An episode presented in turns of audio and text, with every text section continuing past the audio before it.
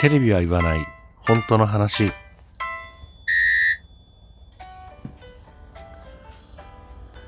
この番組は私智之が政治経済社会問題などなど、えー自分の思ったことをぐだぐだとお話しする番組です。何かしら皆さんの気づきだったりとか考えるきっかけになれば幸いです。ということで、えー今日はですね昼間に、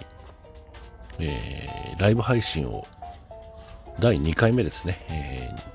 ライブ配信させてさせていただいて、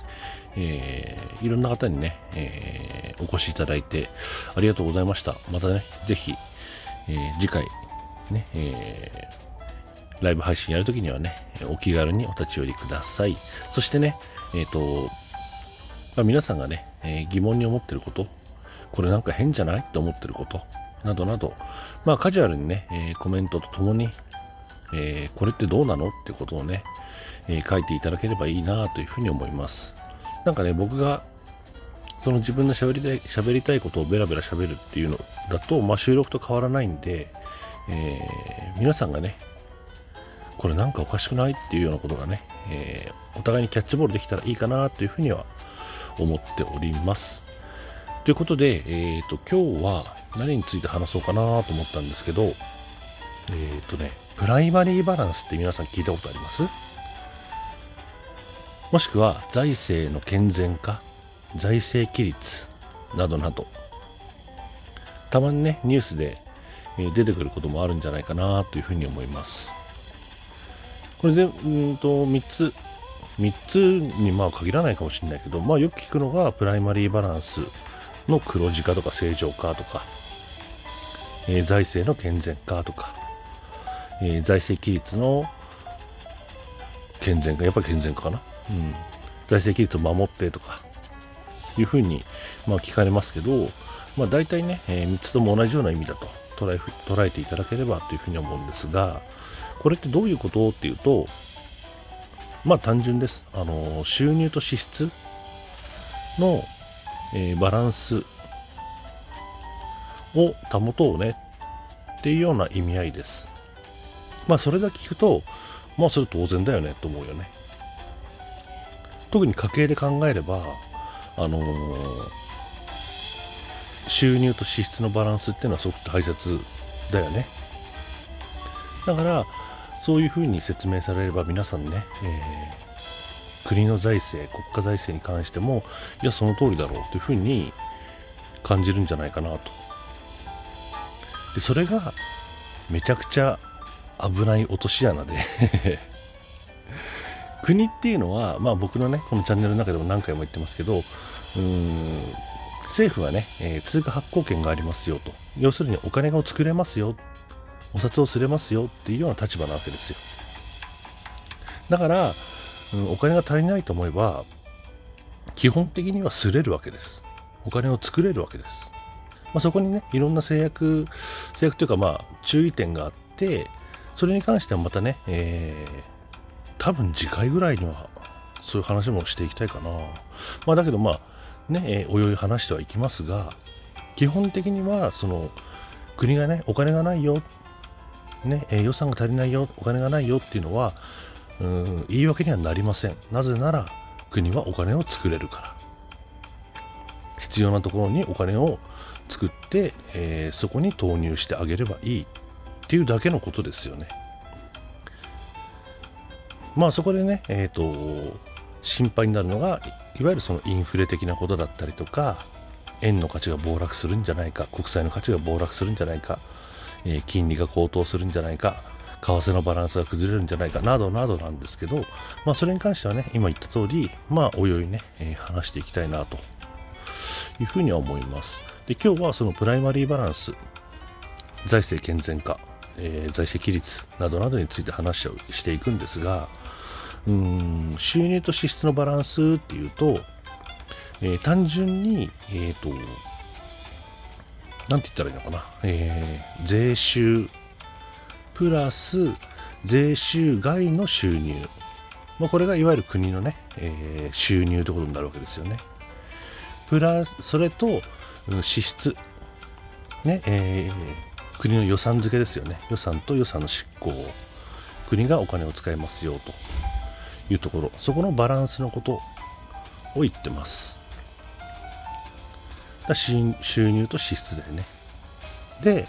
まあ基本的にその税はね財源じゃないよってこともこのチャンネルでは何回も言ってるんですけどまあ、うん、基本的に帳簿上の数字というふうに捉えていただいて構いません。あの、帳簿上ね、えー、赤字と黒字のバランス収入と支出のバランスを、えー、整えていきましょうねということなんですがこれがものすごく危ないなと思うのは仮にね国が政府が黒字になった場合ってどうなりますかって。皆さん想像できます？収入税収が多くて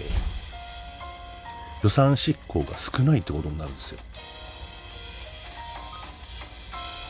これって実は大変なことじゃないって僕は思うんですけど。だってさ税金は上がる。もしくはね、まあ、今のまんまだったとしても今のまま上がら上げなかったとしてもね、えー、税収があります、えー、それで政府支出がを抑えます。ってことは単純に行政サービスが縮小するってことですよね。毎年使ってた、えー、その予算っていうのはまあその僕のチャンネルでも言ってる通り大体税収60兆ぐらい。えー、国債 40, 国債40兆ぐらい。で100兆ぐらいの、えーと、予算を組んでるわけですよね。でそれその100兆っていうのを予算執行してるわけだけれども借金よろしくないよね。それから、えー、税収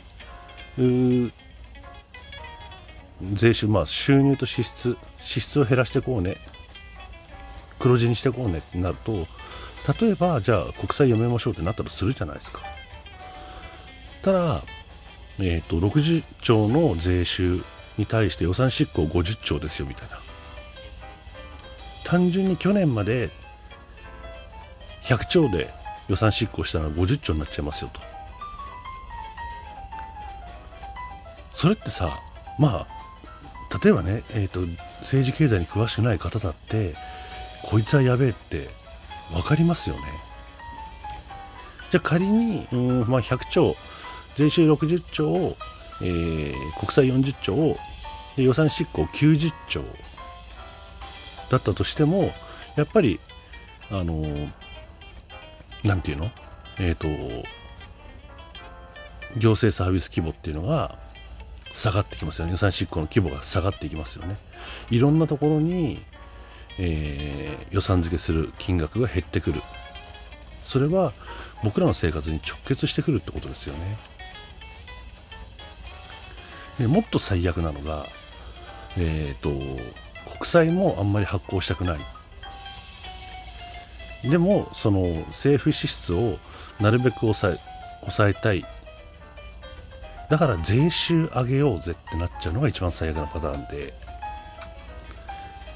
税収だけでじゃあ80兆90兆いっちゃおうぜってなったら完全に増税ですよね。なんだけど予算執行が60兆70兆とかっていう規模になったら今のね、えー、予算執行規模の3分の2とかっていう数字になっちゃったらあのー、とんでもない世の中になると思いません？実際にその IMF っていうね、世界通貨基金、まあ日本の銀行、日本じゃねえ、世界の銀行みたいなもんですね。そういうところが、あの、プライマリーバランスの黒字化っていうのを推奨していて、コロナが来る前まではね、プライマリーバランス黒字化っていうのを推奨していて、で、あの、G7、あ、G7 じゃねえ、G20 か、えー、世界先進20カ国の中で、えー、そのプライマリーバランス黒字化っていうのを実際にやろうとしてるもしくは目標として掲げてるところっていうのは日本だけです。G20 の中で。日本だけです。で今コロナになってあの IMF もさすがにねそういう財政規律ばっかり言ってるんじゃ国が潰れちゃうよっていうことで、えー、積極財政に転じましょう、ねえー、財政出動をどんどんやっていきましょうっていう立場に変わりました。でもともとね、えー、G20 のうちの19カ国日本以外の国っていうのはもともとねその財政規律を守るつもりがないっていうかそんなことやったら国潰れちゃうわと思ってるからあの基本的にはね、えーと、財政は伸ばしていく方向に向かってたんですが IMF のね、えー、その提言を受けてよりね力強く、えー、政府支出財政拡大財政支出かを伸ばしていく形となったわけですよね。それが一番いい例がえっ、ー、とアメリカ。ね600兆円。日本円にして600兆円の財政支出を出動しますよというふうにバイデンさんが言ってるわけですよね。でまあ、それについてちょっと詳しく話す時間がないんで、まあ、それは割愛しますけど、その財政規律っていうのを、プライマリーバランスっていうのを、かたくなに守った国っていうのがあって、例えばギリシャ、増税して、えー、増税して税収増やして政府支出を減らしました。結果、えー、プライマリーバランス黒字を達成しました。そしてその2年後財政破綻しましたという、えー、もう1カ国あってそれはアルゼンチンかなアルゼンチンも同じように、えー、プライマリーバランスを黒字化した後財政破綻したいかにその思想が危険なことかっていうのが まあ分かると思うんですよねそれに向かって突き進んでる日本っていうのは非常に危険であるよということを今日はね、ぜひ皆さんに知っていただきたくてこういうお話をしました。えー、またね、えー、次回もぜひよろしくお願いします。